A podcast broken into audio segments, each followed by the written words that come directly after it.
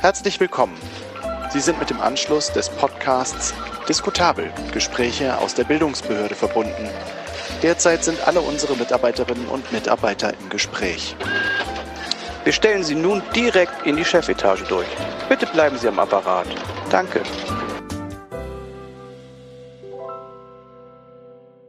Hallo und herzlich willkommen zu einer neuen Folge Diskutabel. Wir haben wieder jemand ganz, ganz Besonderen zu Gast und ähm, das haben wir natürlich immer. Und bevor wir dazu kommen, ich sitze diesmal nicht im Westerwald. Ich habe mich ein bisschen in heimische Gefilde geflohen. Ich bin jetzt quasi da, äh, bin bei meiner Mutter untergeschlüpft über das Wochenende, bin in Hannover aber wir haben natürlich noch einen anderen Moderator hier, damit ich hier nicht allein auf weiter Flur stehe. Das kann ich nicht. Das will ich auch gar nicht. Wir haben noch den großartigen, phänomenalen, fantastischen, humorvollen Carsten Lucke dabei. Carsten, wo bist du gerade?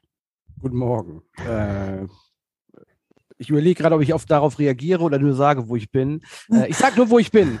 Äh, ich, ich gucke tatsächlich äh, aus meinem Büro im Europahaus und es hat heute Nacht wieder ein bisschen geschneit. Äh, aber es ist ein schöner Tag. Es ist äh, bestes Podcast-Wetter.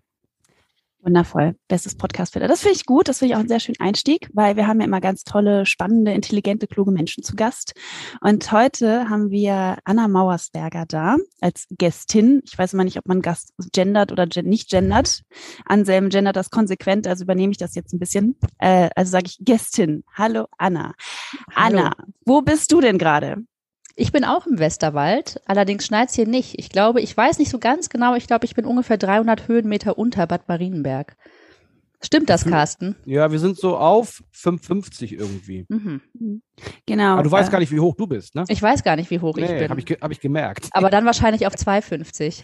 Ungefähr, weil Heute wollen wir uns eher damit beschäftigen, nicht mit der Geologie vom Westerwald, sondern mit Anna Mauersberger. Wir wollen gerne ein bisschen wissen, äh, wer bist du, was bewegt dich, was hast du für coole neue Projekte am Start?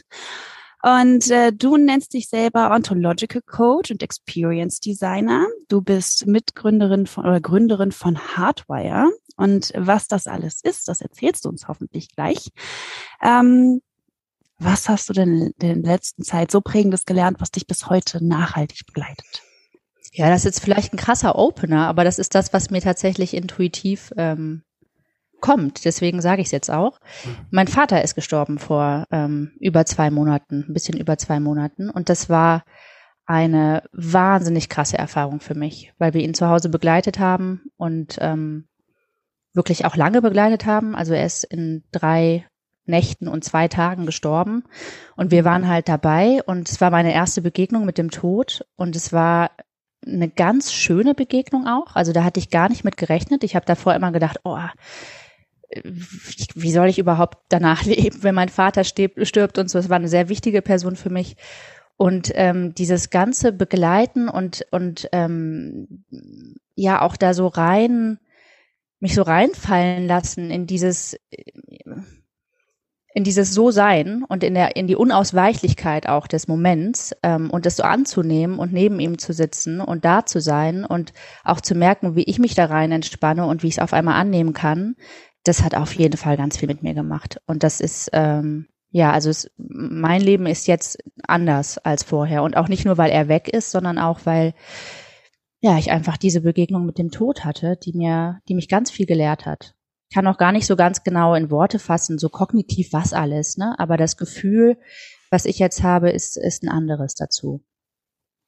Aber also wir werden ja wahrscheinlich gleich, wenn wir über VA, VR, das werde ich ja gleich noch lernen, wie ich das richtig aussprechen muss, äh, ähm, reden. Dann wird es ja natürlich auch über, über Emotionen, Gefühle, Körperlichkeiten, all diese Geschichten gehen. Das hat jetzt nicht zwingend was mit, mit dieser Erfahrung zu tun, die du gerade gesagt hast, aber ich will da trotzdem noch mal äh, eine Sekunde bleiben, auch wenn du sagst, du hast noch nicht alles auf dem Schirm, was das mit dir gemacht hat und kannst es vielleicht noch gar nicht so richtig greifen. Aber wenn ich so Menschen höre wie du, die so ähm, dann doch offen äh, so eine Begegnung mit dem Tod dann irgendwie beschreiben. Mir schießt sofort immer durch den Kopf dieses westliche Verständnis, was wir davon haben, dass es immer ganz natürlich negativ konnotiert ist. Äh, wir alle wahrscheinlich auch irgendwie Angst davor haben, aber ich glaube mittlerweile, ich bin zwar noch nicht so ganz erleuchtet im Sinne, aber ich glaube, äh, fast unbegründet Angst, weil wenn man sich dann sozusagen dann auch andere Völker und Kulturen anguckt, irgendwie auch der Tod da gefeiert wird und wie mit dem Tod umgegangen wird und auch aus welcher ja, Perspektive Tod gesehen wird. Gar nicht so mit diesem auslöschenden Element, wie das bei uns wahrscheinlich immer der Fall ist, sondern irgendwie, ja, das ist eigentlich nur so ein Zwischenstopp irgendwie, weil es danach doch irgendwie weitergeht. Gar nicht so im christlichen Sinne, mhm. aber auch vielleicht in einem naturalistischen Sinne, wie auch immer irgendwie. Ähm, ist das was, äh, wenn, du, wenn du sagst, da, da hat sich was bewegt in deinem Kopf, dass du sozusagen aus diesem westlichen Mindset, dass das sich in, in, ins Denken gebracht hat, oder geht es um was ganz anderes? Nee, auf jeden Fall. Also auf jeden Fall. Ich glaube, das hätte ja auch alles ganz anders laufen können, ne? wenn wir ihn ins Krankenhaus gebracht hätten mhm. und er wäre da irgendwie mit piependen Maschinen und wir mit Corona-Masken und jeder darf nur eine halbe Stunde rein oder so, äh, dann wäre das eine, sicherlich eine ganz andere Erfahrung gewesen. Aber dieses ähm, ja dem Tod auf so eine ganz natürliche Art und Weise begegnen und auch selber in der Lage zu sein, ihm zum Beispiel eine Tabor-Tablette zu geben oder Mor Morphium zu spritzen, ja. Ähm, und das nicht so dramatisch zu sehen, sondern mhm. einfach zu sagen, das ist jetzt das, was gerade passiert und das gehört dazu, das ist ganz natürlich und ähm, er ist, er ist auch friedlich gewesen. Es war kein, kein großer Kampf. Ich glaube, es kann auch ganz anders laufen, ja. Aber in unserem mhm. Fall ähm, war es tatsächlich eine Erfahrung, die mich total geweitet hat. Und mhm. die hat viel damit zu tun, sich eben, und da ähm, ist auch die Anleihe zu dem, worüber wir gleich sprechen und, und zu Virtual Reality und so, die ist auf jeden Fall da, weil da geht es ja auch darum, Erfahrung zu machen und eben nicht nur mit dem Kopf etwas zu begreifen, sondern mit dem ganzen Körper etwas zu erfahren und sich ganz darauf einzulassen. Ne, das ist ja dieses Immersive an der Virtual Reality. Ich will das jetzt nicht so ganz direkt vergleichen, ne, weil das, was, was ich da erlebt habe, ist ungleich viel größer und, äh, und bedeutender gewesen für mich, als das eine VR-Erfahrung jemals sein kann, egal wie gut mhm. sie ist. Aber dieses sich ganz auf etwas einlassen und, und alle Sinne darauf sozusagen zu konzentrieren und zu fokussieren und ähm, eben nicht mit dem Kopf äh, versuchen, das irgendwie zu greifen und und und und äh, äh, aufzuspalten in, in in in etwas Argumentatives und das muss jetzt gemacht werden, sondern einfach mhm. sein zu lassen. Ja, das das war das Großartige an dieser Erfahrung und das ist ja auch so ein bisschen das Heilsversprechen, zumindest in der Theorie, da werden wir auch gleich drüber reden, was, was Virtual Reality so als neue Technologie oft macht. Ja, mir schießt da, mir schießt da direkt was durch den Kopf, aber ich komme, ich, ich schieb das mal äh, und komme da später vielleicht nochmal drauf zurück, äh, gerade was du gerade angeteasert hast, weil, weil das würde mich schon brennend interessieren. Ähm, jetzt sind irgendwie das Immersiv ist gerade gefallen, Virtual Reality ist gefallen und so. Und ähm, das Ganze geht natürlich irgendwie in diese Bildungsblase hinaus da draußen, wir irgendwie auf dem außerschulischen Ticket. Aber ich weiß, dass, und jetzt bringe ich den nächsten, äh, das nächste Bullet Point ist Shape of Us äh, auch noch mit rein. Ähm, da habe ich auch gelernt, dass es eben auch viel mit äh, Schulen äh, und Lehrerinnen und Lehrern äh, passiert ist. Und ähm, ja, einfach zum Auftakt. Nimm uns doch mal so jetzt nicht in einem Stunden Dialog, Dialog von äh, Monolog von dir, aber einfach in so eine ja eine kleine Einführung. Also Shape of Us ist ja so ein bisschen der Aufhänger für die ganze Geschichte, ein, ein riesiges Projekt, also von der Quantität und auch von der Zeit her, die du da jetzt investiert hast. Was jetzt, wenn ich es richtig gelesen habe, irgendwie gerade so im Launch oder schon gelauncht ist, aber relativ frisch ausgebrütet das Projekt Gestern. sozusagen. Genau, vorgestern. Oh, vorgestern. Am 1. Dezember, genau. Da sieht man mal wieder, wie, wie diskutiert diskutabel hier wieder voll in Time ist. Ne? ähm, ja, aber nimm uns doch vielleicht mal mit so einem kleinen, ähm, für diejenigen, die da draußen wissen, vielleicht bei, dass bei VR irgendwie vielleicht irgendwie eine Brille aufpoppt, aber dann schon alles vorbei ist an Wissen irgendwie und dann mit der Verbindung Shape of Us und so, ähm, ja, so ein bisschen, ruf uns mal ein bisschen ein und vor allem die Zuhörerinnen, mhm. äh, warum du das getan hast, was sich dahinter verbirgt. Mhm. Ich, ich fange vielleicht mal so ganz klassisch noch mal kurz mit mir an. Äh, weil mich und, und das, was ich so tue, das hat uns ja letztendlich äh, zu, zu der VR gebracht. Ich komme ja eigentlich nicht aus dem VR-Bereich, ich bin keine Entwicklerin. Ähm, ich bin äh, Gründerin von Hardwire mit dem Untertitel Labor für gesellschaftliche Herzensbildung. Und ich beschäftige mich seit zehn Jahren im Prinzip mit digitaler politischer Bildung im außerschulischen Bereich. Und in diesem Kosmos ist auch ähm, The Shape of Us entstanden. Mm, was wir mit Hardwire machen, äh, und das hat auch mit The Shape of Us zu tun, ist, dass wir im Prinzip Formate entwickeln, die immer, das ist so die Grundrezeptur von allem, was wir tun, die immer Kognition, Körper und Emotionen zusammenbringen und auf eine Art und Weise eben zusammenbringen, dass Menschen äh, in unseren Formaten Erfahrungen machen können, die sie mit sich, mit anderen und mit der Welt auf eine andere Art und Weise in Kontakt bringen. Und äh, das ist mir ganz wichtig, weil The Shape of Us als Projekt der politischen Bildung eben nicht nur eine Virtual Reality Experience auf den Markt spülen will, sondern äh, eben auch die Diskussion darüber anregen möchte, was wir eigentlich in der politischen Bildung ähm, vielleicht auch für neue Wege brauchen, um mit den Herausforderungen unserer Zeit anders umzugehen, weil wir ja echt in einer ziemlich krassen Zeit leben. Ja, also wir leben jetzt gerade in der ersten Pandemie, die wir erleben. Wir äh, leben mitten in einer Klimakrise, auch wenn die immer noch manchmal so weit weg scheint, aber wir sind ja mittendrin. Ähm, und wir erleben immer wieder, dass es einen großen Gap gibt zwischen Wissen mhm. und Handeln. Ja, wir wissen eigentlich ziemlich viel, müssen nicht mehr viel Wissen ansammeln. Wir wissen alle auf individueller und auch auf gesellschaftlicher Ebene, was zu tun ist. Und wir handeln aber nicht danach. Und es gibt dafür ganz, ganz viele Gründe. Ich will da auch gar nicht so weit ausholen. Ihr habt ja auch mit Jana Hoppmann gesprochen, mhm. Klimapsychologin. Ähm, äh, lohnt sich vielleicht auch in diesem Zusammenhang die Folge nochmal zu hören, für die, die zuhören mhm. und sich dafür interessieren. Mm, aber in diesem Kosmos ist The Shape of Us entstanden. Und in diesem Kosmos ist auch mein Interesse an Virtual Reality entstanden, weil das eine Technologie ist, die zumindest in der Theorie, ich sage das immer, weil wir ja auch daran forschen und ich auch in diesem Projekt mitgewachsen bin, auch in meinen Erkenntnissen über das, was die Technologie kann oder nicht kann, ähm, weil Virtual Reality das halt alles in einer Technologie verbindet, ja, und die Möglichkeit eröffnet, relativ einfach auch für die politische Bildungslandschaft Körper und Emotionen in einer Lernerfahrung mitzudenken. So, und was The Shape of Us als VR-Erfahrung ist, ich rede jetzt einfach mal über die VR-Erfahrung. Ähm, Warte ganz ist, kurz, Anna, ja? wenn, ich, wenn ich einmal kurz reingrätschen darf, Bitte. weil wenn du jetzt, wenn du jetzt sozusagen den Sprung zu dem konkreten Projekt machst. Es wird nämlich ähm, doch ein Monolog, ne? deswegen bin ich ja hier, Alina. ähm, aber bevor du jetzt äh, zum konkreten Pro Projekt kommst, das wollen wir natürlich gerne hören. Ähm, aber du hast gerade gesagt, äh, äh, Kontakt herstellen beziehungsweise Kontakt verloren. Also Kannst du da noch mal drei Sätze zu sagen, was so genau mal, also ist sozusagen die, die Aussage, wir als Menschen, ich generalisiere mal, auch wenn mhm. das natürlich nicht, äh, nicht äh, erlaubt ist eigentlich, aber wir als Menschen, dass da sozusagen irgendwas disconnected ist äh, und wenn ja, was? Also fehlt uns was? Haben wir was verlernt? Haben wir, müssen wir was lernen, was wir sonst in unserer Sozialisation, keine Ahnung, in der Schule und so nicht gelernt haben? Was meinst du mit diesem fehlenden Kontakt? Ähm, ordne mir noch mal bitte ein, fehlender Kontakt, wozu? In welchem äh, Kontext habe ich das gesagt? Du hast das gerade gesagt. Also du hast gerade gesagt, dieser ähm, der Kontaktbezug, deswegen poppte bei mir sofort mhm. die Frage aus, warum? Was, was, wo ist der Kontakt? Was haben wir verloren oder vielleicht gar nicht gelernt? War das ich diese weiß, Verbindung von Kognition, Körper und Emotion, die du meintest? Genau. Da, wo ja. da irgendwie da sind zwischen wir den drei Sachen, ne, die, die mhm. der Kontakt verloren ist? Mm, ähm, ich würde gar nicht unbedingt sagen, dass wir da den Kontakt verloren haben. Wir haben alle, ja, äh, Körper, Emotion und Kognition als, äh, als Lernkanäle sozusagen immer zur Verfügung. Also wir nehmen die Welt nicht nur über den Kopf wahr, sondern immer mhm. über unsere Emotionen und immer über den Körper. Ähm, nur in Bildungssettings wird, äh, wird das einfach oft gar nicht mitgedacht. Ne? Mhm. Und für mich sehr spannend ist die Frage, wie wir äh, diese Kanäle in Bildungskontexten, gerade auch in politischen Bildungskontexten, viel mehr mitdenken können, aktiv und nicht nur so irgendwie als als was, was sowieso irgendwie so durchspült, sondern mhm. äh, wie wir aktiv auch in unseren Programmen und in unseren äh, äh, Lernformaten ähm, Emotionen mit einweben können, weil Emotionen eben Träger von Informationen sind. Also erstmal sind Emotionen ja Bewertungssysteme. Ja, dafür haben wir Emotionen, um zu bewerten, was es braucht, damit wir überleben. Mhm so sind wir gemacht, ja. Mhm. Und gerade wenn es um politische und gesellschaftliche Themen geht, sind Emotionen ganz, ganz wichtige, ähm, na, auch wie so Alarmzeichen.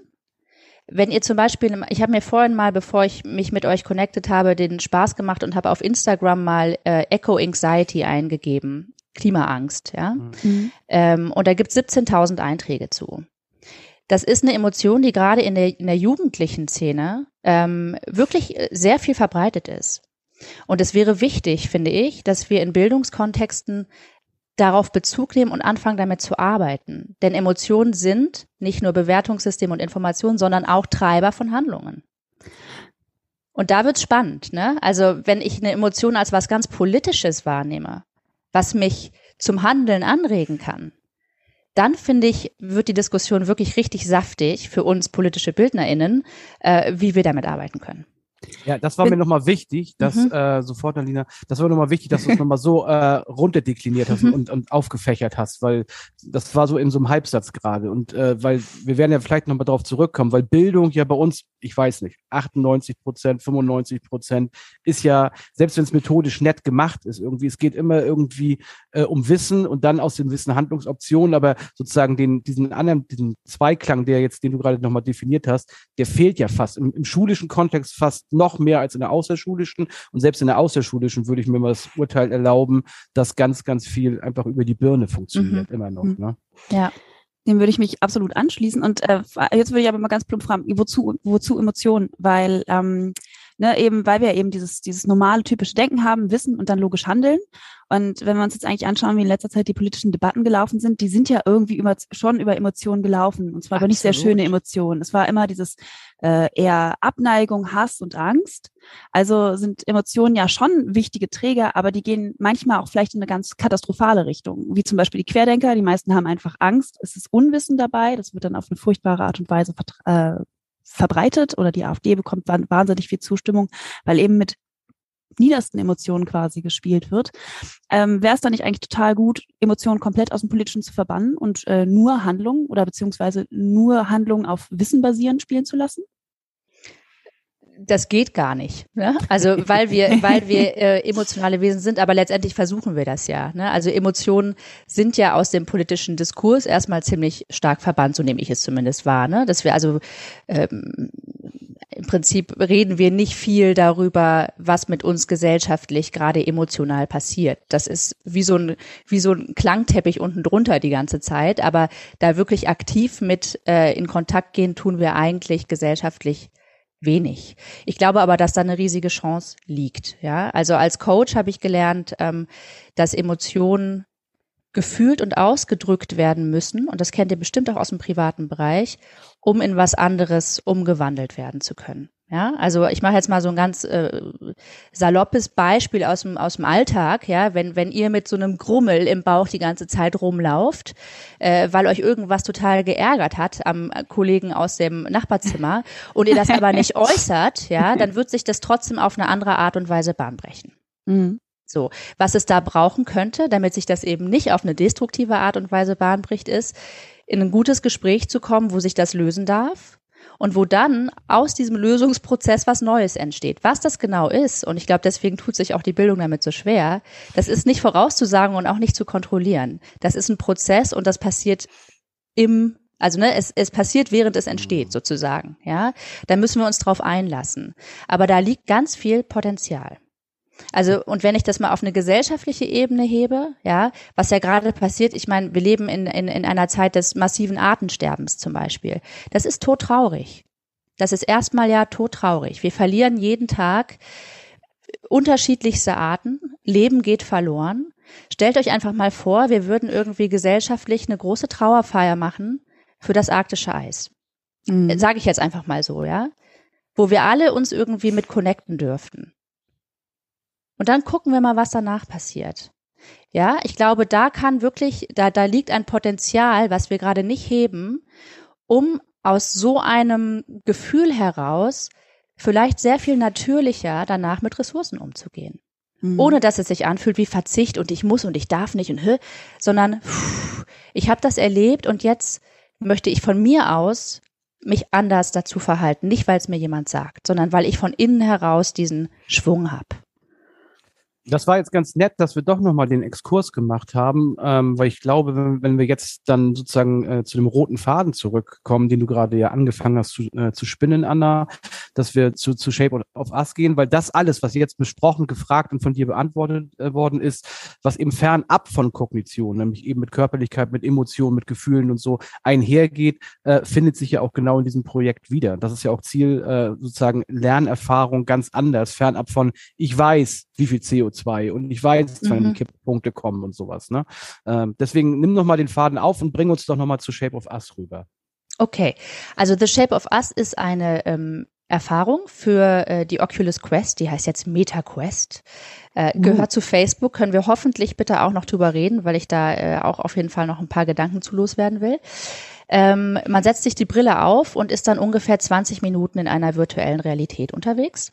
In dieser virtuellen Realität trifft man auf Mutter Erde oder Mutter Natur nennen wir sie, glaube ich, auf Deutsch, die zu uns spricht und die uns im ersten Teil der Erfahrung mitnimmt auf eine Welt, die in Schwarz-Weiß äh, gehalten ist, ähm, ja eher so ein bisschen be beklemmendes Gefühl, wobei Gefühle immer subjektiv sind, ne? aber äh, ja schon so ein Gefühl von Schwarz-Weiß eben. Und da lebt nicht viel. Das ist das Wasteland. Mhm. Und durch dieses Wasteland reisen wir und ähm, gucken uns dort um und sehen im Prinzip, was wir Menschen in den letzten 200 Jahren so angerichtet haben auf diesem Planeten. Ja. Ähm, das ist nicht unbedingt so faktenbasiert. Äh, es geht aber zum Beispiel um Waldsterben, um Plastik, äh, um ähm, das Austrocknen von Flüssen, um äh, den Mangel an äh, Trinkwasser und so.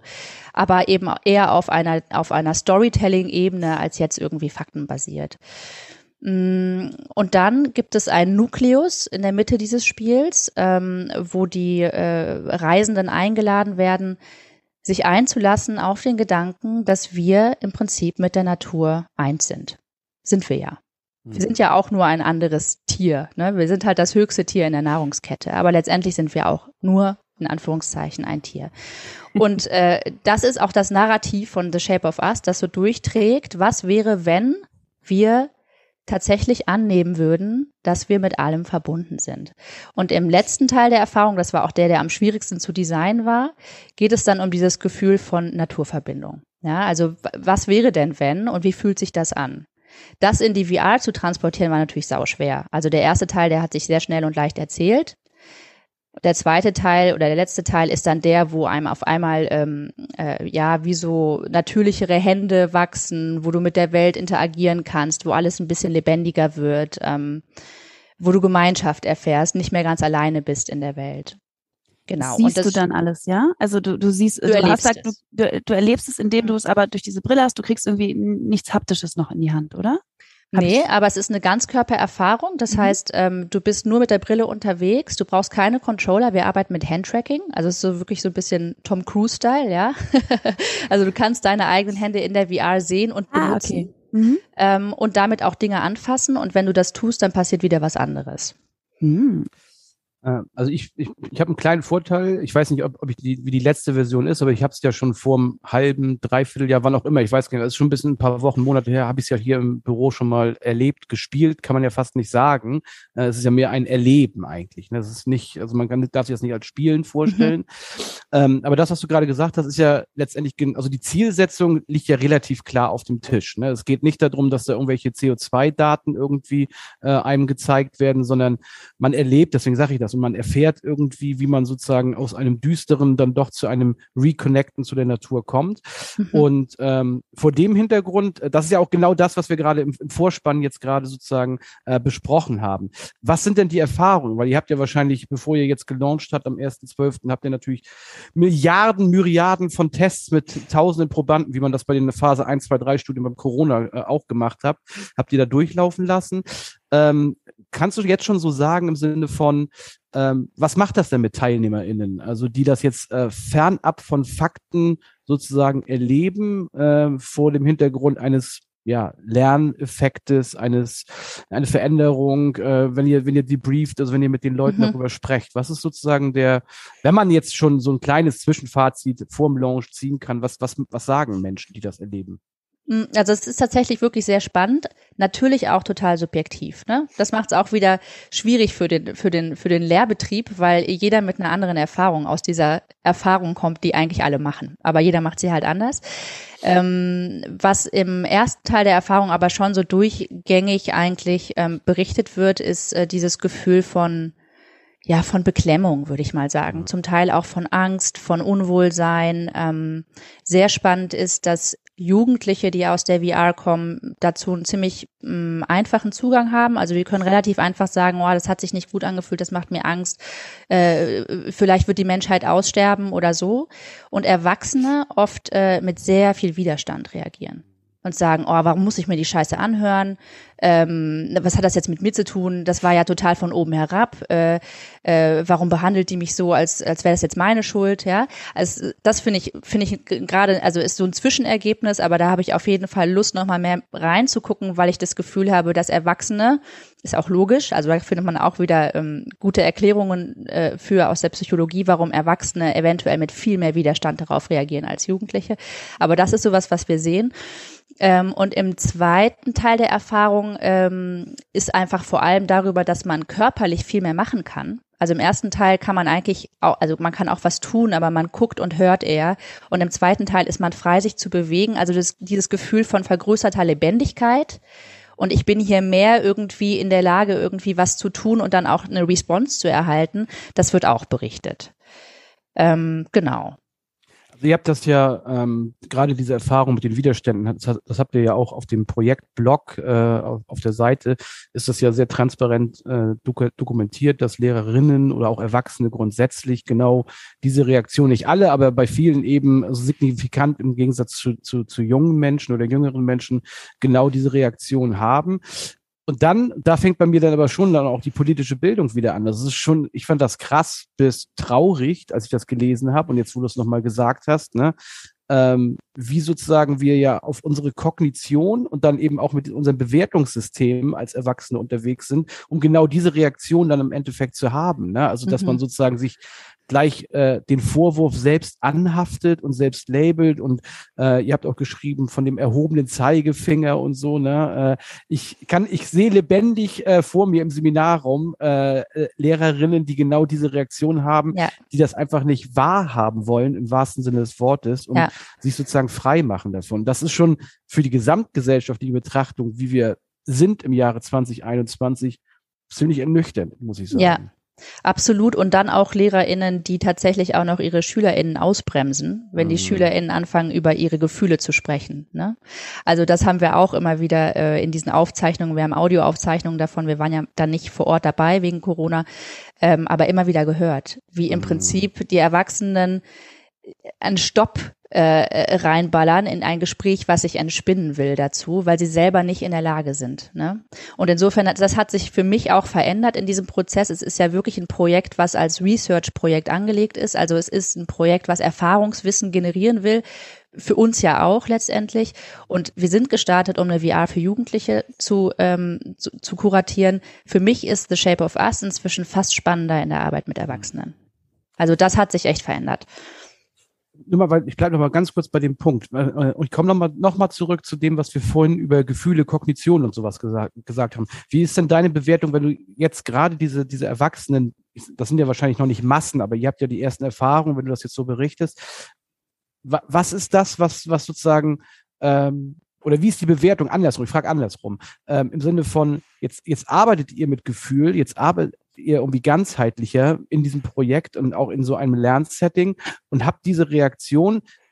heißt das denn sozusagen, dass es nicht funktioniert, weil die sozusagen mit solchen Widerständen da rauskommen? Oder ist es gerade gut, weil dieser Widerstand vielleicht äh, in einem ganz normalen, klassischen, kognitiven Lernsetting vielleicht gar nicht nach oben geschwappt wäre? Es ist vor allem dann gut, wenn man nach der VR, und wir haben sie ja auch dazu designt, damit weiterzuarbeiten. Sie soll ja nicht alleine dastehen, ich mache sie in meinem Wohnzimmer, dann mache ich es aus und ist fertig, sondern eigentlich ne, geht es genau darum, dann aus der VR rauszukommen und da eine gute Trainerin oder einen guten Trainer zu haben, der mit diesem Widerstand weiterarbeitet. Und da wird es dann richtig spannend. Und mhm. deswegen liebe ich auch Körperarbeit so sehr, weil der Körper nicht lügt. Ja, der Kopf kann alles Mögliche sagen. Aber was der Körper zeigt, das zeigt der Körper in dem Moment und das bezeugen wir alle in dem Moment. Und wenn ich da eine gute Trainerin habe oder einen guten Trainer, der damit weiterarbeitet und sagt so, hey, okay, du schimpfst jetzt hier die ganze Zeit auf das Spiel, ja? Lass uns doch mal gucken, was hat denn das eigentlich damit zu tun, ja, mit deinem Gefühl zur Welt gerade? Was macht dich denn da so sauer? Ja, ja. Warum schimpfst du überhaupt? Warum auf schimpfst wen, du denn? Auf wen schimpfst du eigentlich? Was fühlt da, ne? sich da gerade eigentlich so ungerecht an, wenn du sagst, das ist von oben herab? Was ist es denn? Mhm. Und wenn man mhm. da dann fein mitarbeitet, ja, Und da liegt auch wieder vielleicht eine Grenze, weil ich gar nicht weiß, wer in der Lage ist, so fein zu arbeiten. Das muss man halt eigentlich lernen, ja. Das ist nicht, nicht so leicht. Äh, dafür muss man auch selber irgendwie seinen eigenen emotionalen Filter schon ziemlich geklärt haben, um das gut zu halten. Gerade Wut ist super schwer zu halten. Also wenn mir jemand mit so einer geballten, oh, ich hasse dein Spiel, dann muss ich auch erstmal ne, und gucken, wie ich das halten kann. Aber da wird's spannend. Da wird's mhm. spannend, das stimmt, ja. Ja, das ist cool. Also dann auch mit den Emotionen musst du ja, bist ja genau in der gleichen Lage. Ne? Was macht das mit dir? Welche Emotionen kommen dann raus, wenn jemand dir mit so einer Wut begegnet und warum reagierst du damit da, der, auf die Art, die du reagierst? Und dann sich als Trainer oder Trainerin zurückzunehmen, stelle ich mir auch, es ist eine Herausforderung, aber mhm. das kriegst du mit Sicherheit super gut hin. Wir sollen ja eigentlich nicht so viel loben im Podcast, wir sollen kritischer sein. Ähm, also meine Frage zielte so ein bisschen die Richtung an, äh, ab, so was wollt ihr damit eigentlich bezwecken? Es ist ja so ein Research-Projekt und das ist ja dieses, ne, diese Emotionen verbinden ähm, und also sich quasi mit sich selbst auseinanderzusetzen, diese, diese Emotion zu spüren, zu gucken, wo sie herkommt und im, im besten Fall was zu tun. Dann über diesen emotionalen Kanal in ein Gespräch zu kommen, was sich wirklich ähm, mit dem auseinandersetzen kann, was ist. Denn wann tun wir das mal? Also fragt euch mal selber, wann sprecht ihr denn eigentlich wirklich mit Menschen aus eurem engsten Umfeld vielleicht auch nur darüber, wie ihr euch fühlt äh, zum, mit, mit dem Zustand der Welt? Tatsächlich relativ häufig, wenn man sich damit halt interessiert. Also es kommt immer darauf an, welche Freunde man um sich herum hat. Es gibt ne so so es gibt so einige in meiner Familie, wenn ich damit anfange, dann ist es wieder so, diese Abwehrhaltung, ne? Ah, da kann ich jetzt aber nichts für und müssen wir die ganze Zeit darüber reden. Es mhm. ist schon mhm. interessant, es ist immer dieses Spannende. Also es ist immer so dieses, manche Menschen interessieren sich sehr dafür, wie ist die Welt, was können wir aktiv dagegen tun? Und andere sind es überhaupt nicht. Ich finde, das klingt mhm. immer ähm, auch so dieses äh, die, diese VR-Welt, die ihr so geschaffen habt. Ich muss dann immer an Avatar denken, wo es ja auch diese Verbindung zu, ich weiß gar nicht, wie die Göttin dieser Welt heißt oder diese Welt da heißt, habe ich gerade vergessen, aber wo sich dann so alle verbinden miteinander, diese Welt spüren und damit auch was verändern können. Mhm ich finde, das klingt irgendwie so, klingt wie so ein Ziel, was äh, The Shape of Us auch haben könnte, ne? Dieses ins Gespräch kommen, zu fühlen und dann wieder die Verbindung zur Weltseele aufzubauen. Mhm. Klingt so ein bisschen, ne, es ja. klingt so, aber es wäre eigentlich eine schöne Sache. Ähm, mhm. ist auch eigentlich gut zusammengefasst, was wir damit bezwecken. Ne? Also mhm. eben vor allem in diesem Zusammenkommen danach und in dem Sprechen danach. Weil meine Erfahrung schon ist, also insbesondere in Bezug auf die äh, Klimakrise, ich habe das Thema auch bevor wir schon in die Entwicklung gegangen sind, immer wieder mal auch irgendwie, also bring mal die Klimakrise auf einer Party ins Gespräch. Das ist der absolute Killjoy, ja. Also wirklich, die Leute gehen weg. Keiner will mehr mit dir reden. Ich verstehe das auch, weil es, ne? aber eigentlich, äh, ich glaube schon, wir brauchen gesellschaftliche Räume, wo wir darüber reden. Mhm. was es mit uns macht, ja, damit wir irgendwie auch in eine neue Handlung kommen können und nicht alle so vor uns hin warten darauf, dass irgendwas passiert. Ja, und ich würde auch, also nach meinem Gefühl, ich weiß nicht, ob das, ob, ob es das abdeckt, aber ähm, was hier passiert oder was idealtypisch bei äh, VA äh, passieren würde, ist ja sozusagen nicht nur, dass wir drüber reden, ganz egal, ob ich die Party sprenge oder ob ich es im engsten Familienkreis kriege, weil ich glaube, dieses drüber reden geht wieder genau in, in diese Richtung, was du vorhin sagtest. Das Wissen ist letztendlich da und wir bewerten es wieder und, und dieses drüber diskutieren, nach meiner Einschätzung, findet immer auch über diesen kognitiven Part unseres Gehirns statt. Ne? Also dann, dann wird, werden die Probleme nochmal gewälzt, nochmal gewälzt und dann wird Pro und Contra und so. Da ist meine Frage eher, äh, bringt uns das eigentlich weiter, weil das Wissen sozusagen ja praktisch nur von links nach rechts geschoben wird, upside down und so, und wir gar nicht das erreichen, was mich äh, du jetzt gerade beschrieben hast, dass sozusagen bei Jugendlichen und Erwachsenen sozusagen ja noch eine andere Ebene in die Diskussion reinkommt, weil sich auf einmal Menschen äh, fühlen in dieser in der Diskussion, mhm. nämlich nämlich auf einmal schlecht oder angegriffen oder wie auch immer und zwar nicht auf einer argumentativen, sondern irgendwie auf einer ja sei es Beklemmung, sei es irgendwie äh, Aggression oder Wut oder äh, nicht verstanden sein oder so. Und wenn wenn VA das leisten würde sozusagen, dann würden wir ja einen immensen Qualitätsschub in der politischen Auseinandersetzung, ganz egal welcher Themen das jetzt ist. Ne? Mhm. Jetzt ist hier die Klimakrise. Ähm, aber würdest du der Bewertung zustimmen? Also darüber reden heißt nicht darüber diskutieren. Zumindest nicht so, wie ich es meine. Ne? Mhm. Äh, und jetzt wird es vielleicht auch ein bisschen waldorfig. Also wir haben auf der, auf der äh, Seite auch ähm, Materialien für Onboarding und Offboarding zur Verfügung gestellt. Also wie gehe ich in die VR rein? Was mache ich, bevor ich da reingehe? Ähm, damit ich das überhaupt alles irgendwie gut aufnehmen kann, was da passiert. Und vor allem, wie gehe ich danach wieder raus? Und was brauchen TrainerInnen, um dann ein solches Gespräch ja äh, gut halten zu können. Und äh, was wir da vorschlagen, ist wirklich der Kreis. Das ist der Gesprächskreis. Das ist auch der Redegegenstand.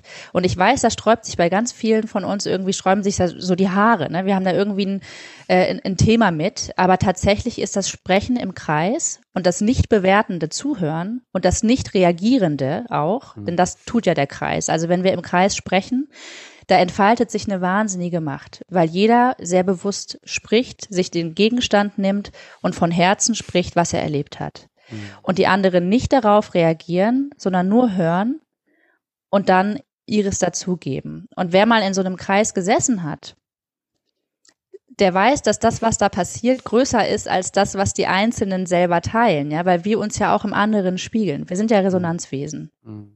Und wir haben Spiegelneuronen. Das heißt, wenn der andere erzählt oder die andere über ihre Angst zum Beispiel, kann ich sie vielleicht gerade in dem Moment auch erst fühlen. Mhm. Deswegen ist dieser Kreis total wichtig, ja. Ähm, und für mich ist da auch eine riesige Herausforderung ähm, in diesem Projekt, aber auch mit Hardwire, wie ich es schaffe, auf dieser Grenze zu wandeln, die sehr schmal ist, gerade in Deutschland, zwischen ähm, äh, ja auch einer wissenschaftlichen Evidenz dafür oder auch einer erfahrungsbasierten Evidenz dafür, dass solche Formen und Methoden äh, ihre Berechtigung haben und der Esoterik, wo man ganz schnell reinkippt, ja, und dann sind irgendwie die Schotten dicht. Mhm. Aber wir brauchen tatsächlich meiner Meinung nach Formate, die das ermöglichen, dass wir nicht auf die Diskussionsebene abrutschen, weil da ist es vorbei. Da machen wir alle zu. Das macht unser Gehirn auch. Wir sind so mhm. strukturiert, unser Gehirn kann das nicht. Und andere Formen finden, wo wir einfach aufmachen können und miteinander sein können, ohne dass wir anfangen, uns gegenseitig die Köpfe einzuschlagen. Ja. Und das ist eine riesen Herausforderung. Ich habe da auch keine super tolle Antwort, aber der Kreis ist eine gute Antwort. Und es gibt dazu auch viel sehr, sehr gute, nicht esoterische ähm, Literatur. Wobei ich auch mal kurz sagen will, esoterisch heißt eigentlich nur ne, nach innen gerichtet. Mhm. Ähm, wir haben das sehr negativ aufgeladen, aber ja, esoterisch ja. im Vergleich zu exoterisch heißt erstmal einfach nur die nach innen gerichtete Betrachtung. Das, das wäre wirklich mal für, für irgendeine andere Serie äh, eine Folge nochmal wirklich spannend. Diese äh, Kognition oder dieses kognitive Denken dieses linken Teils unseres Gehirnes, was die, mhm. was die Neuropsychologen ja sagen, äh, gegen sozusagen die Spiritualität des Geistes sozusagen, was äh, auch ganz weit weg von den alten Chinesen noch kommt und so, ne? Da ist ja auch ganz viel verloren gegangen. Äh, Absolut. Äh, in unserer westlichen Welt, wo wir alle denken, wir leben in einem westlichen Mindset, was sozusagen so evidenzbasiert und einfach Wahrheit ist im Endeffekt, was aber gar nicht meiner Meinung nach stimmt. Das kann man natürlich kritisch diskutieren. Ähm, aber gut, das, das würde uns jetzt wahrscheinlich äh, zu weit wegbringen. Ähm, mich würde noch mal, bevor ich noch mal eine, eine technische Frage hätte, mich würde aber noch mal interessieren, klar, das ist jetzt natürlich ein Riesenprojekt und ihr seid jetzt in den Launch gegangen und das ist, ist jetzt da. Ähm, hast du schon so ein bisschen, äh, wenn du in den, an den weiten Horizont da irgendwie hinblickst, irgendwie, kannst du schon so ein, so ein Zwischenfazit ziehen, VA und, und, und politische Bildung? Also ähm, ich ahne die Antwort, ich frage die Frage trotzdem. Also ähm, nicht nur für Klimageschichten, sondern äh, ich sage jetzt mal auch irgendwas, was vielleicht ein bisschen technischer ist, irgendwie Demokratie, ne? äh, Partizipation, wie wir unsere Gesellschaft gestalten. Das sind ja so ganz klassische Themen, äh, in der politischen Bildung, die entweder seien sie europäisch oder bundesdeutsch oder kommunal ja immer wieder auch äh, bewegt werden. Ne? Wie organisieren wir uns als Gemeinschaft? Wie verstehe ich auch sozusagen Partizipation in unserem politischen Gemeinwesen und so? Siehst du auch da äh, Potenziale, ähm, äh, um mit, mit dieser Technik was zu machen und zu arbeiten? Hm, darf ich mal ganz kurz fragen, welche Antwort ahnst du denn? äh, Würde mich sehr interessieren. Ja, ich, äh, nee, ich ahne die, die Antwort, dass natürlich alles, was in die Richtung äh, geht, sozusagen äh, diesen, diesen Gefühlskosmos mit in die politische Dimension der Debatte und des Lernens reinzubringen, immer positiv mhm. ist, ähm, was ich selber auch glaube. Ähm, und die Frage ist halt immer methodisch, äh, versuchen mhm. ja politische Bildnerinnen schon immer sozusagen nicht eben immer nur über Wissen, hoffentlich, ne, viele tun das leider immer noch, äh, aber sozusagen nicht nur über diese Wissensschiene zu kommen, sondern eben auch Menschen ja in, in Konfliktsituationen zu bringen, eben um Emotionen zu, äh, äh, ja, zu konstruieren, beziehungsweise so, so eine Tür zu öffnen, damit sich Menschen auch weiter öffnen mit anderen äh, Erlebnisfaktoren sozusagen in der Bildung unterwegs sind. Und hier könnte es ja, so die Vermutung eben sein, dass VA wirklich ein gutes Tool ist, neben vielen anderen Methoden, die auch funktionieren, die analog sind vielleicht auch. Äh, aber es könnte wirklich ein Tool sein, um politische Bildung wirklich im wahrsten Sinne des Wortes zu enrichen irgendwie. Mhm. Ich habe da sehr eine sehr gemischte Antwort drauf. Also ähm, das, was ich im Moment, äh, und das wird sich aber ändern, ähm, weil das eine Frage der Zeit ist, was ich im Moment als größtes Potenzial von VA für die politische Bildung sehe, ist ähm, das Erreichen von Menschen mit äh, Themen, die sie vielleicht jetzt nicht unbedingt so ähm, interessieren. Also das Erreichen von politikfernen Zielgruppen heißt es ja immer in der politischen Bildung. Das geht über VA super. Also unsere Erfahrung ist, alle reißen uns äh, die Headsets und die Inhalte aus den Händen, ähm, wenn wir sie ihnen denn zur Verfügung stellen können. Da ist nämlich auch der Haken. Die wenigsten haben die Headsets, die wenigsten haben das Know-how. Ähm, das heißt, unsere Experience, die ist da draußen, finden auch alle irgendwie toll, aber die wenigsten können es tatsächlich spielen. Ähm, und da gibt es sowieso einen großen äh, Divide auch zwischen dem viel besungenen Potenzial von VA und dem Hype auch da drumherum. Also ich beschäftige mich jetzt seit 2016 damit und es gibt immer noch diesen riesigen Hype, der irgendwie verspricht, was VA alles kann. Ich muss sagen, und auch gerade zwei Jahre später, nachdem ich mich sehr viel damit befasst habe, ich kann das im Moment nicht sehen. Ja, ich finde, The Shape of Us ist eine sehr mächtige Erfahrung. Wir haben sie ja auch deswegen ähm, designt und kuratiert, weil es einfach so wenig Anwendungen gibt auf dem deutschen Markt, an denen man beforschen kann, was das Potenzial für die politische Bildung ist. Nur deswegen hat die Robert Bosch Stiftung gesagt, wir fördern das, ja, weil wir eine Anwendung brauchen, an der wir forschen können. Ähm, wenn ich aber gucke, wie die Ratio ist zwischen der Arbeit, die wir da reingesteckt haben, dem Geld, das es gekostet hat, ähm, und äh, dem Aufwand, den es braucht, auch wenn wir jetzt ein total Handy-Headset haben, was keinen großen Rechner mehr braucht, was keine Controller braucht und so, aber trotzdem der Aufwand, um das mit mehreren Menschen umzusetzen, ist enorm. Für die Schulen ist es schwierig. Du kannst nicht 30 Leute gleichzeitig in eine vollverkörperte VA schicken. Also es ist alles sehr, sehr sperrig. Und insofern äh, glaube ich, ist im Moment das Potenzial vor allem, dass wir mh, mm, innovativ forschen können und neue Erkenntnisse gewinnen können zu diesen ganzen Themen emotional und äh, aber letztendlich frage ich mich doch auch immer wieder, brauchen wir dann noch die VA? Oder ist es nicht viel, viel spannender, äh, Menschen in den Wald zu schicken, äh, ähm, in den Körper, Planspiele zu spielen? Also das, was die politische Bildung schon macht, aber eben angereichert durch äh, einen größeren Fokus auf Emotionen und Körper und auch eine größere Expertise in dem Bereich. War das auch der, hm? War das auch der Ansatz, mit dem ihr da reingegangen, also es war ja wahrscheinlich ein anderer Ansatz, mit dem ihr reingegangen seid, oder? Wenn du jetzt nochmal rückblickend sagst, damals, äh, als ihr euch vor ein paar Jahren damit beschäftigt habt, ähm, wie kann VA eben in der politischen Bildung äh, funktionieren, habt ihr da noch diesen, äh, habt ihr da noch gedacht, okay, das ist total möglich, das kommt an die Schulen, die haben dann so ein paar von diesen Headsets und das ist äh, möglich, das quasi massentauglich zu machen, um das zu erfahren. Habt ihr gedacht, das würde einen größeren Stellenwert spielen können und oder wie war so euer, eure Herangehensweise? Was habt ihr so erwartet?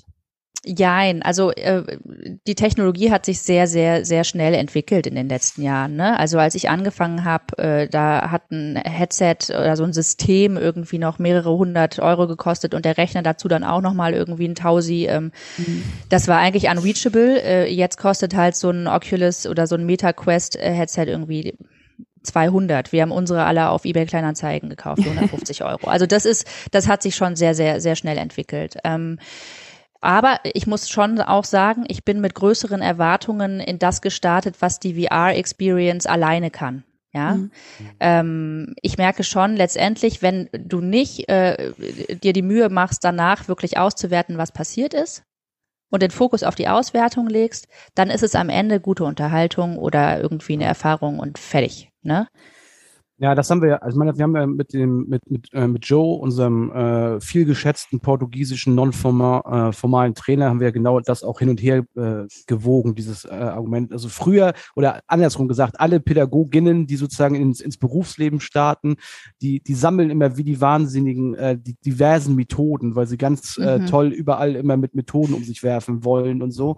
Äh, und wenn man dann so zehn Jahre im Geschäft ist, dann weiß man eigentlich, die Methoden, die sind, da gibt's Bücher, Internet, alles ist da, aber das Wichtigste ist ja das Debriefing. Ne? Wie kriege ja. ich sozusagen, ganz egal, ob es eine analoge Methode war oder ob ich jetzt Shape of Us gespielt, erlebt habe irgendwie, wie kriege ich sozusagen in Anführungsstrichen diese Erfahrung, diese Lernerfahrung eingefangen für die Teilnehmenden visualisiert und auch irgendwie ja so konstruiert, dass sie es ja, in, in Koordinatensystem für sich selber bringen ja. können, um dann vielleicht auch wirklich Handlungsempfehlungen für sich selber dann ableiten zu können. Halt, mhm. ne?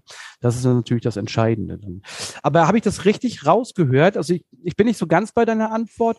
Ich fand die so ein bisschen, ähm, das klang so ein bisschen, naja, wenn jetzt alle Schulen was hätten, dann wäre es doch ganz gut. Also die Kritik war nicht so sehr an der, an der Anwendung selber, die du gerade gesagt hast, weil du so ein bisschen dich kritisch geäußert hast, sondern eher so, naja, es gibt nicht viele, die die Dinger haben und so, aber wenn ich mir mal jetzt die, den technologischen Fortschritt angucke, gut, die Corona-Pandemie, jetzt werden alle Schulen mit iPads vollgespült bundesweit irgendwie. Also das heißt, äh, über einen iPad-Mangel werden wir wahrscheinlich in den nächsten Monaten, Jahren nicht mehr reden. Das war jetzt die letzten Jahre ein großes Thema.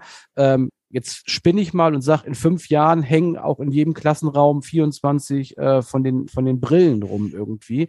Wenn das der, wenn das der Zustand wäre, wäre da deine Antwort dann, würde die anders ausfallen?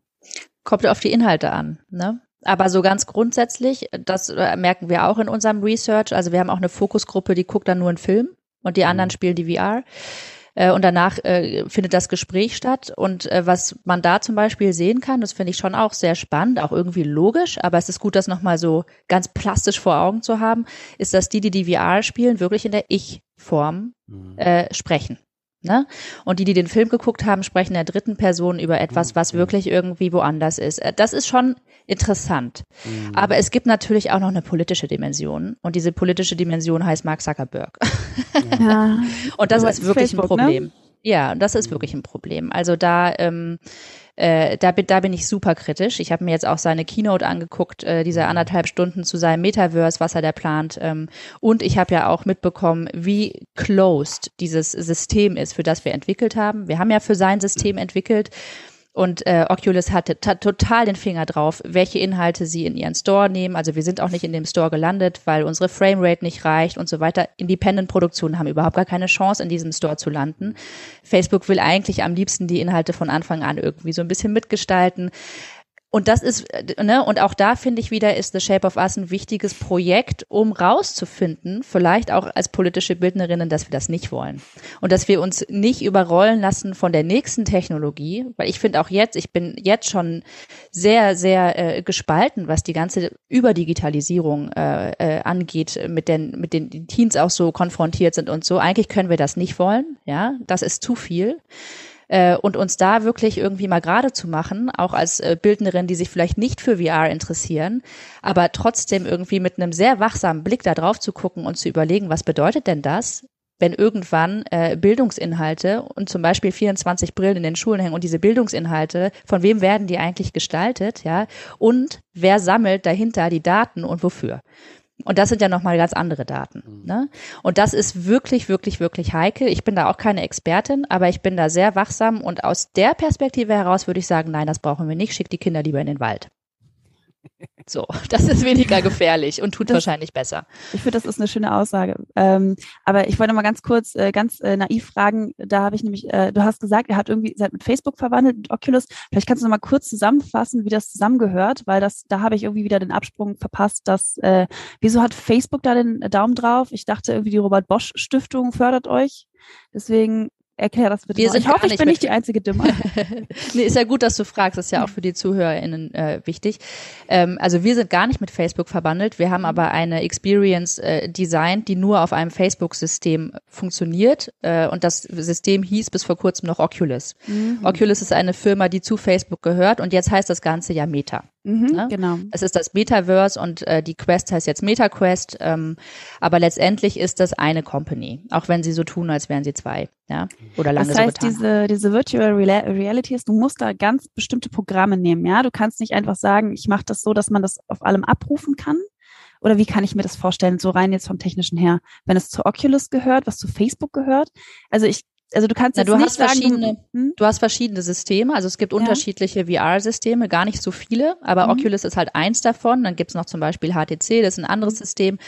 Und äh, je nachdem, also du programmierst ja sozusagen einen Inhalt, der muss Mhm. auf einem bestimmten System laufen. Wir haben die Oculus gewählt, weil die Oculus einfach die meisten ähm, Möglichkeiten uns angeboten hat in dem Bereich, den wir wollten. Ne? Wir Mhm. wollten halt irgendwie Handtracking, wir wollten, dass es möglichst immersiv ist, möglichst Mhm. viel Körper, äh, möglichst, also kein Kabel, möglichst wenig Gedängele, einfach im Aufbau und so. Und das war halt Oculus damals. Ne? Mhm. Deswegen haben wir uns dafür entschieden. Ähm, genau. Und das funktioniert dann wie so ein Play Store, das sagt, okay, ja, wir finden euer Spiel cool, hier kann man es jetzt runterladen. Oder es sagt eben, nö, wir wollen das nicht. Also es gibt einen eigenen Oculus Store Mhm. in der Oculus Brille dann und alle Inhalte, die Oculus freigibt, erscheinen dann automatisch, wenn du dir dein Oculus Headset aufziehst, in deiner Oculus Brille. ist wie so ein Menü, ja, also stell dir vor, oder wie so ein Netflix äh, für VR-Inhalte, wo du dir dann aussuchen kannst, was du halt kaufst oder runterlädst, je nachdem, Mhm. ob die halt frei sind oder nicht. Ähm, und die bietet Oculus dir direkt an. Ja, aber Oculus bietet halt im Moment nur Inhalte an, die sie selber auch gegreenlightet haben. Also nicht, weil wir für Oculus produziert haben, landen wir automatisch im Store. Und das passiert im Prinzip allen Independent-Produktionen. also fast fast keiner hat die Chance, es sei denn, du hast echt richtig viel Geld äh, investiert, um es technisch, aber das ist auch eine Pseudo-Hürde, die Facebook da stellt. Ähm, äh, genau, um einfach dafür zu sorgen, dass der Content irgendwie kontrolliert ist, ist meine Meinung. Ne?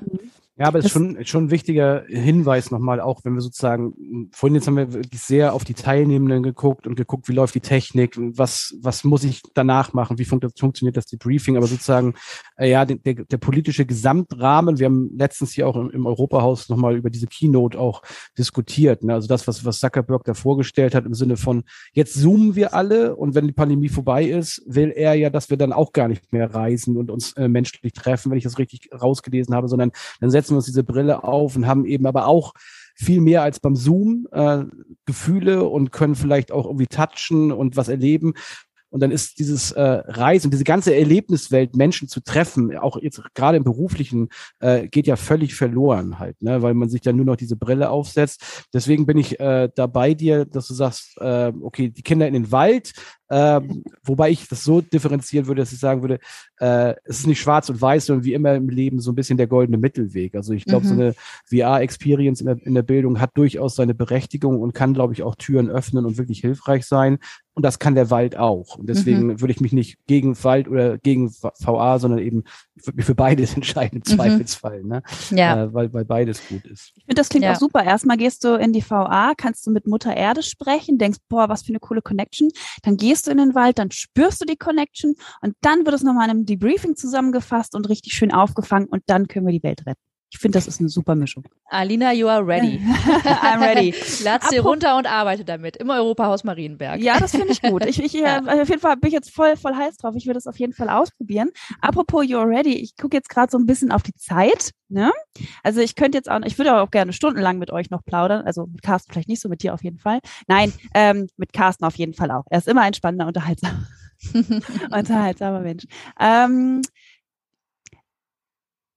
Du kannst Ähm. gerne, du kannst gerne in die Abmoderation langsam einsteigen, aber ich hatte von eine technische Frage Ja. angeteasert, die würde ich ganz gerne für diejenigen, die da draußen zuhören, tatsächlich doch noch stellen. Auch wenn äh, Geld und äh, technische Ausstattung alles noch ein bisschen problematisch ist, weil wir noch nicht sozusagen so in der breiten Masse unterwegs sind mit dieser Technologie. Aber der Lehrer, die Lehrerin, die jetzt gerade zugehört hat oder irgendeine Bildungsstätte, die jetzt über diesen Podcast stolpert und sagt, boah Mensch, irgendwie Shape of Us ist jetzt sowieso da und die Brillen gibt's auch irgendwie. Ähm, was kann ich denn als äh, Endverbraucher tatsächlich jetzt tun? Also klar, ich kann mir eine Brille kaufen, vielleicht kann ich mir auch eine leihen und so, aber technisch kann ich wirklich dann einfach zu euch auf die Seite kommen und sag mir mal, wie ich das mit meiner Lerngruppe für mich verfügbar. Was, was muss ich tun? Du gehst auf www.theshapeofus.de slash experience oder auch nur ohne den Slash findest du auch so und lädst dir dann äh, die äh, Experience runter. Du brauchst dafür natürlich die Brille. Ähm, es gibt auch auf der Seite Anleitungen dazu, wie das geht, sich mhm. das Ding in die Brille reinzuladen. Und dann ähm, lädst du dir hoffentlich auch noch das Onboarding und das Offboarding dazu runter. Ähm, die gibt's in PDF-Form. Dann kannst du dir auch mhm. Handy ausdrucken. Es gibt auch eine Spotify-Playlist, ähm, wenn du Musik für den, fürs Intro und fürs Outro brauchst. Und dann fängst du im besten Fall an, einfach damit auch herum zu experimentieren mhm. und zu schauen, ähm, äh, wie du damit arbeiten willst, ob die Impulse, die wir dir geben, irgendwie zu dir passen oder nicht, ähm, oder ob du dein eigenes Söschen draus kochen willst. In mhm. jedem Fall würde ich immer sagen, auf jeden Fall mindestens doppelt so viel ein Zeit einplanen für die Auswertung, ähm, wie die Experience lang ist, mindestens, also von 20 Minuten Experience und sollten dann auf jeden Fall 40 Minuten Auswertung sein.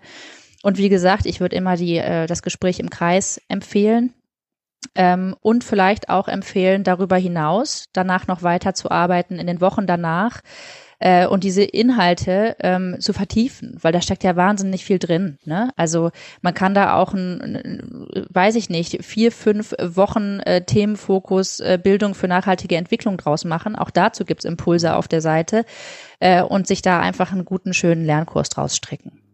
Aber also technisch tatsächlich, um es nochmal zusammenzufassen, sobald ich eine Brille in der Hand habe, könnte ich eigentlich loslegen. Jo. Ja. Wenn du noch Kopfhörer dazu hast, ist noch besser.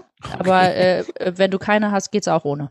Ah, und okay. ich bin gerade auf der Seite, das ist alles kostenfrei, ne? Man ja. muss dafür nichts zahlen. Das, also das heißt, Nein. ein Kumpel von mir hat eine VA-Brille, das heißt, ich kann jetzt sagen, ey Rico, lad das mal bitte runter, ich will das jetzt machen. Wenn es eine MetaQuest ist, ja. Eine MetaQuest muss es sein. Okay, gut. Also ich frage aus äh, rein aus Neugier, aber äh, ich glaube, den werde ich gleich mal äh, mal gucken. Ansonsten kann der Anselm dir aber auch eine mitbringen und du kannst es einfach spielen bei euch. Ja. As, as I did. Mhm. As you did. Das finde ich gut. Das finde ich jetzt, äh, ich bin ja schon ein bisschen getriggert. Ähm, super cool. Äh, ich musste nämlich da, äh, also ich finde das total cool, dass ihr so auf äh, so, also es ist ja eine Art Verbindung zwischen moderner Technologie und den tiefsten Emotionen, die eigentlich immer wieder ein bisschen ausgeklammert werden. Ich finde das mega spannend, wenn das auch noch funktioniert und dann auch noch ganz breit gefächert wird und äh, hoffentlich jetzt ganz, ganz viele motivierte Lehrerinnen sich das anhören und das runterladen und zufällig diese MetaQuest VR-Brillen haben, sehe ich äh, da absolute Zukunft für uns und die Klimakrise kann noch bewältigt werden, bevor wir alle untergehen. Aber man soll ja nicht aufgeben. Äh, vor 100 Jahren war übrigens Astrologie noch fester Bestandteil der Uni und es war äh, kein esoterisches, seltsames Fach, sondern es gehörte dazu.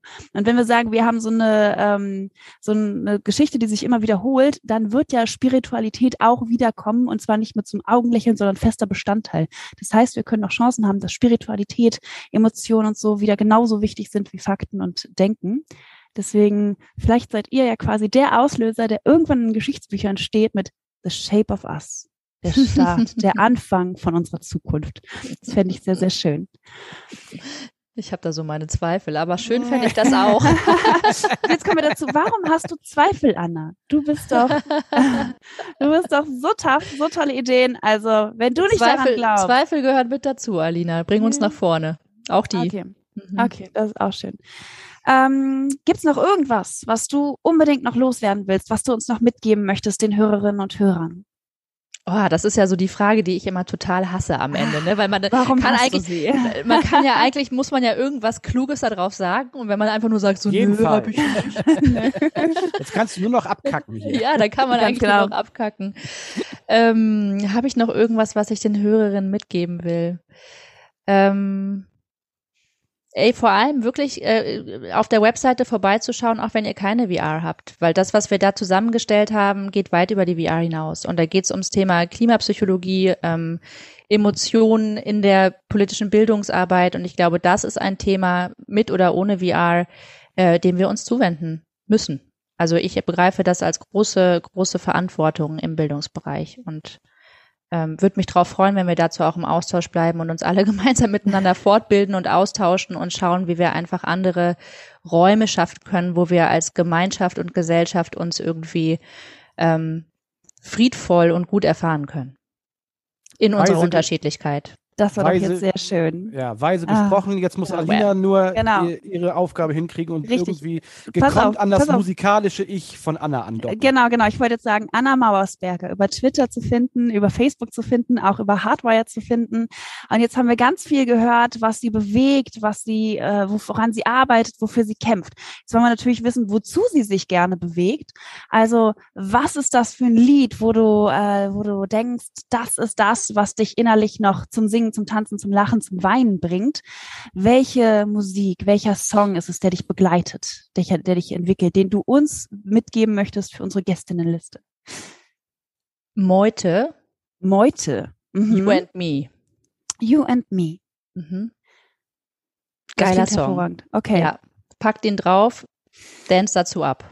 Okay, alles klar. Weil, Challenge weil- für heute. wa warum schickst du uns den? Gibt's, gibt's, gibt's eine Begründung?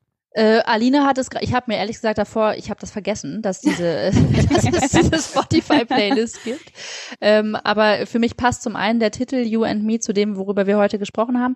Und zum anderen ist das echt äh, ein Song, der total nach vorne geht und ähm, der gute Laune macht und äh, zu dem man irgendwie Lust hat, sich zu bewegen. Also der bringt den Körper mit rein, der äh, führt dazu, dass wir uns irgendwie locker machen, also so wie ich ihn erlebe und äh, macht Spaß. Und Spaß können wir auf jeden Fall in diesen Zeiten auch gebrauchen. Trischig. Ah, was für ein schönes Schlusswort. Finde ich gut. Also, mehr tanzen, mehr Spaß und da wird die Welt noch hervorragend. Vielen, vielen Dank, Anna, dass du da warst. Merci Total beaucoup. schön. Wir wünschen dir, oder ich wünsche dir, soll man von sich ausgehen, ich wünsche dir auf jeden Fall äh, ein gutes Gelingen. Ich bleibe gerne auf dem neuesten Stand, wie es weitergeht. Und dann wünsche ich euch allen ein schönes Wochenende und sage bis zum nächsten Mal. Danke euch Ciao. auch. Danke dir auch.